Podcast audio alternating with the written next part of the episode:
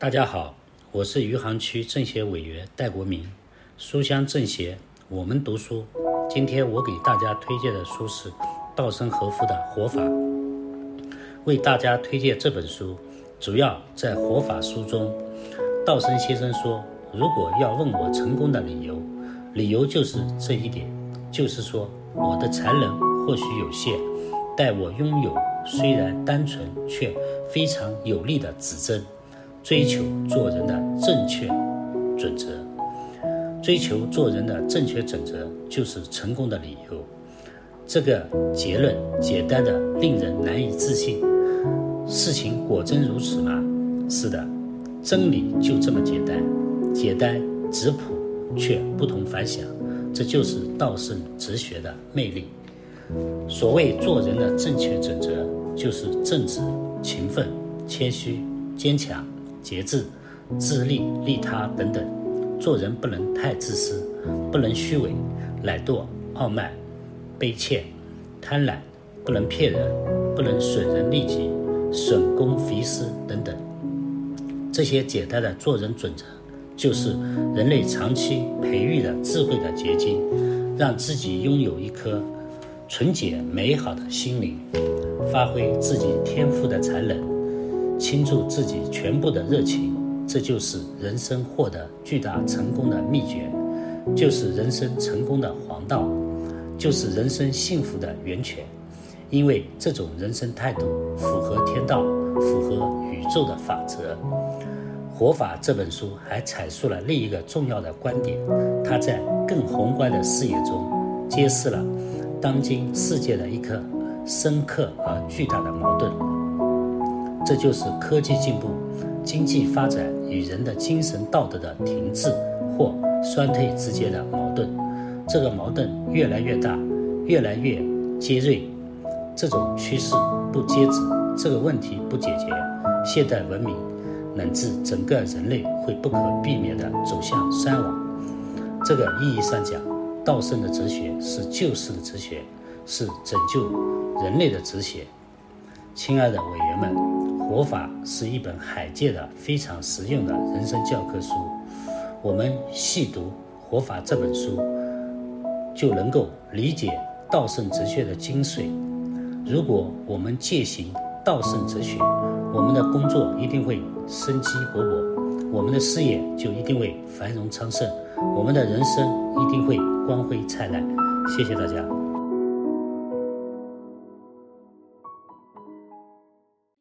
大家好，我是余杭区政协委员黄一帆。书香政协，我们读书。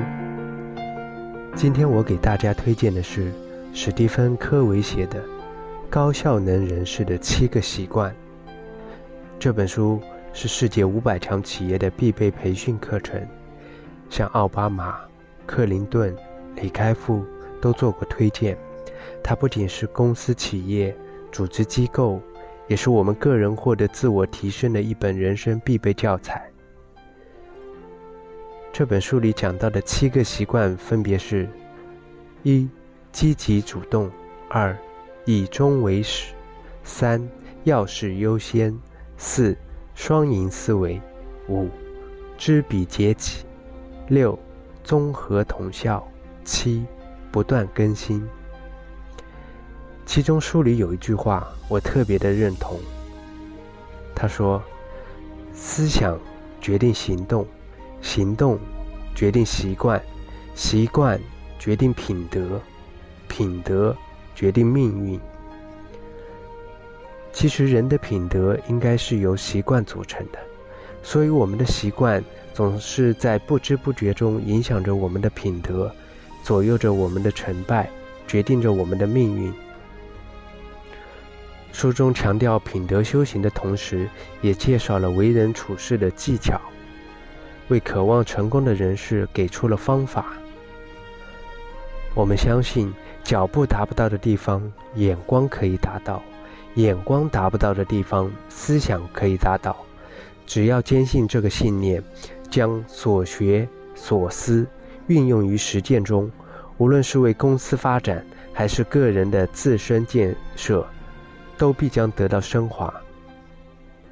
如果有时间，大家不妨去翻一下这本书，希望大家能够有所收获。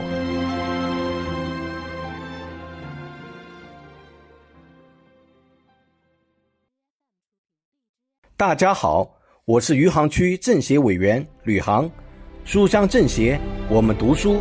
今天我给大家推荐的书是《人类群星闪耀时》，本书是人类历史上最好的传记作家史蒂芬·茨威格的传记名作之一。本书收录了照亮人类文明天空的十颗巨星，进展决定人类历史走向的十个瞬间。作者将这些历史瞬间演绎的绚烂多彩。充满了理想主义、浪漫主义和英雄主义的情绪，是一部不可多得的经典之作。拜占庭的悲剧，亨德尔的复活，一夜之间的天才，玛丽恩巴德悲歌，这十个震撼瞬间，神奇般的降临到十位人物的身上。他们或被命运高高举起，送入英雄的殿堂，或被命运狠狠嘲弄，抛入千秋遗恨的行列。他们的不屈、勇敢和大无畏的精神，感染了世世代代的人们。那种强烈的个人意识与历史宿命的碰撞，摩擦出闪烁的火花，如星星般闪耀，照亮人类文明的天空。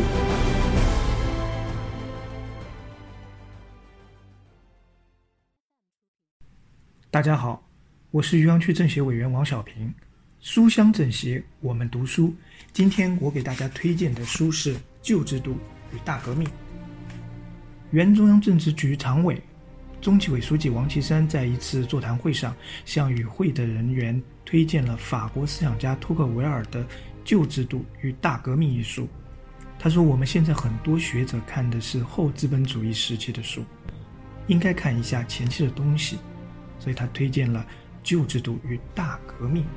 这本书，这本书主要讨论的是十八世纪末法国大革命的起源，尤其是法国革命那种特殊的暴烈性的原因。托克维尔认为，法国大革命的民主政治实践体现了一种为追求社会平等而不惜牺牲个人自由的政治文化，而这种政治文化恰恰是从革命前的旧制度政治文化中蜕变出来的。书中有这样一段书：法国民众在一百四十年间从未真正出现在政治舞台之上，于是他们有可能出现在那里的可能性便被遗忘，而他们的反应迟钝则被视作充耳不闻的明证。因此，当他们的命运开始引起关注之时，社会公开讨论他们的生活，好似民众并不知道这一讨论。当时看起来讨论只有上层社会能够听到，而唯一的威胁，则是这些人未必能够准确地理解这一问题。那些对民众的愤怒最为畏惧的阶层，公开并最为热烈地讨论民众已深受其害的残酷的不公正。他们乐于彼此之间相互指出压迫民众的制度的荒谬与邪恶。他们使用修辞技巧来描述民众的疾苦以及其微薄的劳动报酬，于是他们努力给下层民众减负，结果却促使后者揭竿而起。距离大革命爆发还有十三年的时候，国王打算废除徭役，同时政府试图废除工业行会制度对工人的束缚，于是以国王的名义宣布，劳动权在。一切财产之中最为神圣，侵犯此项权利的任何法律本质上皆为无效，违反自然权利，而且现成的行会乃不正常的专制制度，是自私、贪婪、暴力的产物。这样的表述实在过于危险。然而徒劳的空书愈加危险。几个月后，行会和徭役又重新恢复了实施。大家好。我是余杭区政协委员徐正阁，书香政协，我们读书。今天我给大家推荐的书是《中国的选择》。有一件事确凿无疑：美国与中国之间爆发的地缘政治竞争将持续一二十年。早在2018年，美国总统特朗普就发起了第一轮进攻，但竞争将会比他的执政时间延续更久。特朗普实施的几乎所有政策在美国都引发了分歧，除了一项向中国发起的贸易摩擦和技术竞争，事实上，美国两党对此鼎力支持。在美国政体中，正弥漫着一种强烈的共识：中国对美国构成了威胁。美国参谋长联席会议主席伊斯夫邓夫德将军曾表示，到2025年。中国有可能对我们国家构成最大的威胁。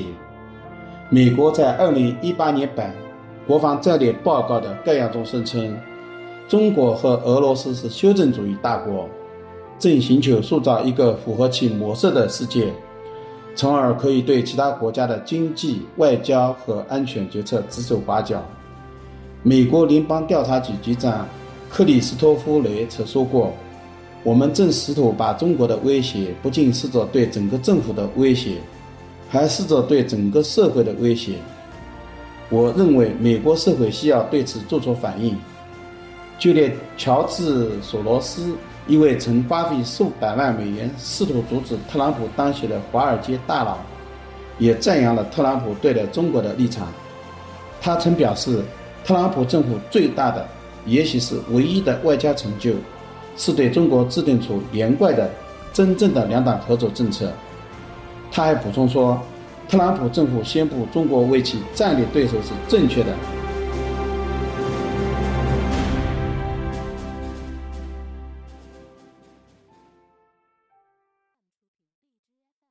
大家好，我是余杭区政协委员余聪，书香政协，我们读书。今天我给大家推荐的书是。细节决定成败。中国绝不缺少雄韬伟略的战略家，缺少的是精益求精的执行者；绝不缺少各类管理制度，缺少的是对规章条款不折不扣的执行。中国有十四亿人口，不管多么小的问题，只要乘以十四，那就成了很大的问题。这时，我从汪中求的。细节决定成败一书中感受最深的两句话，在书中他没有罗列一大堆晦涩难懂的道理，而是举了一个个实实在在的或正面或反面的例子，讲明了细节在企业日常经营管理中的作用。细节决定成败，初一看这题目，似乎觉得有点小题大做了，可是仔细一读这本书。却是深有感触。作者在书中不断强调，不论做什么事工作，都要重视小事，注重细节，把小事做细、做透，揭示了细中见精、小中见大、欲伟大于平凡的真理。书中，泰山不惧细浪，故能成其高；江海不择细流，故能就其深。所以，大理不辞小浪，细节决定成败。在中国，想做大事的人很多，但愿意把小事做细的人很少。我们不缺少雄韬伟略的战略家，缺少的是精益求精的执行者；绝不缺少各类管理规章制度，缺少的是规章条款不折不扣的执行。我们必须改变心浮气躁。浅尝辄止的毛病，提倡注重细节，把小事做细。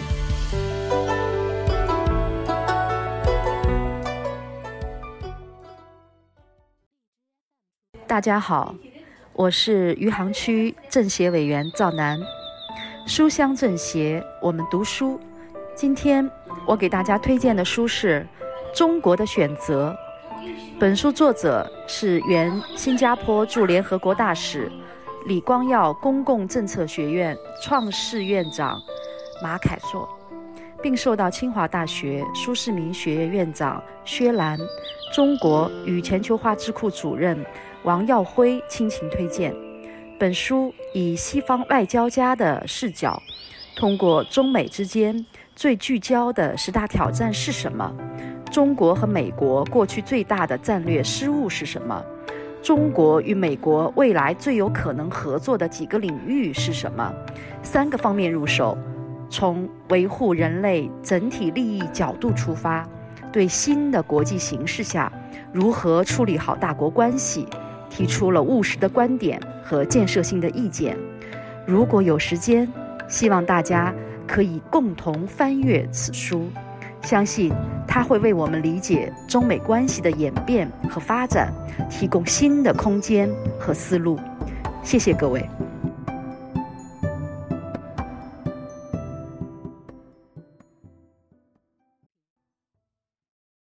大家好，我是余杭区政协委员朱卫国，书香政协，我们读书。